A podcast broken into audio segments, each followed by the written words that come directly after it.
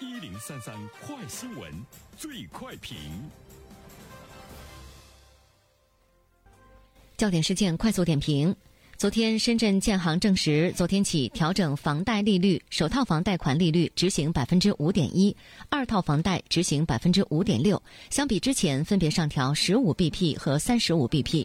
同时，为了体现对中低收入人群购买保障性安居型商品房的支持，建行此次安居型商品房的贷款利率维持不变，即执行百分之四点九五。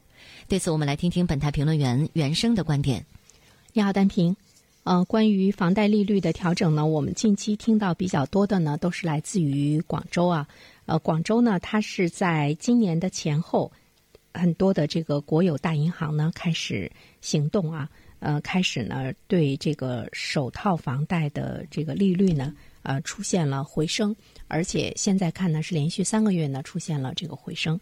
那接下来呢，我们现在关注到的就是深圳啊，深圳呢，呃，现在看到的主要是建行。那么它呢也开始对首套房、二套房贷的利率呢实行了这个上调，上调的幅度呢其实不是很大啊，但是我觉得这个动作和趋势倒是呢值得我们来关注。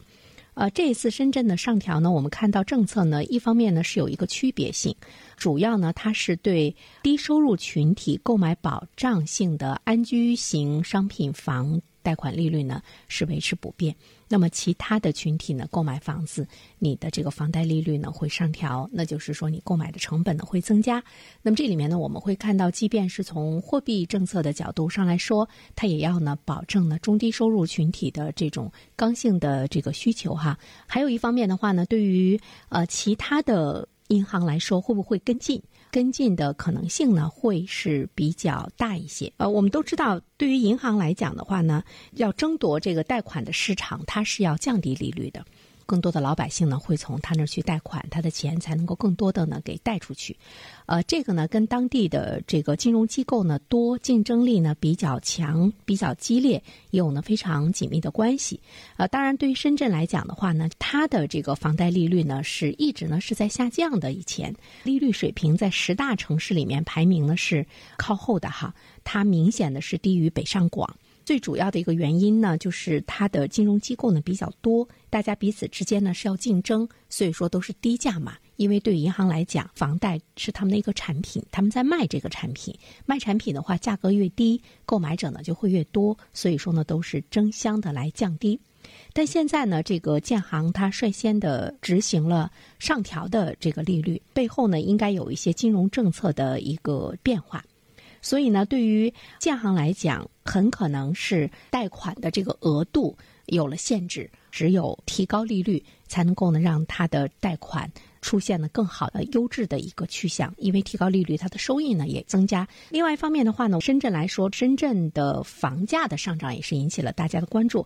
所以说呢，对于它的调控来说的话呢，金融上的问题呢会是比较大。所以怎么样去控制杠杆的操作，减少呢违规资金流入的呃流入楼市的这一方面的一种呢这个状况。最后一点的话呢，其实我们会看到银行在贷款的人群方面，它有区别性的对待。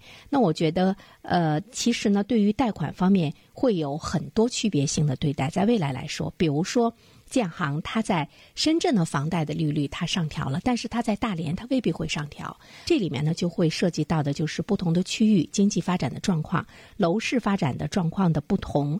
那么很多的这个银行，它要根据区域经济发展的差距的一种实际的不同。那么，它让货币政策的这个影响的机理和作用呢，也会呢有所不同。货币政策的这种针对性，今后呢也会是越来越强。好了，单评。好，谢谢原生。各位听友，大家好，感谢始终如一收听原生评论。不知道你是否听过原生读书？最近呢，上线了一本书《终身成长》，非常期待着你可以听到它。《终身成长》这本书很有名气啊，它坐镇亚马逊心理类畅销榜。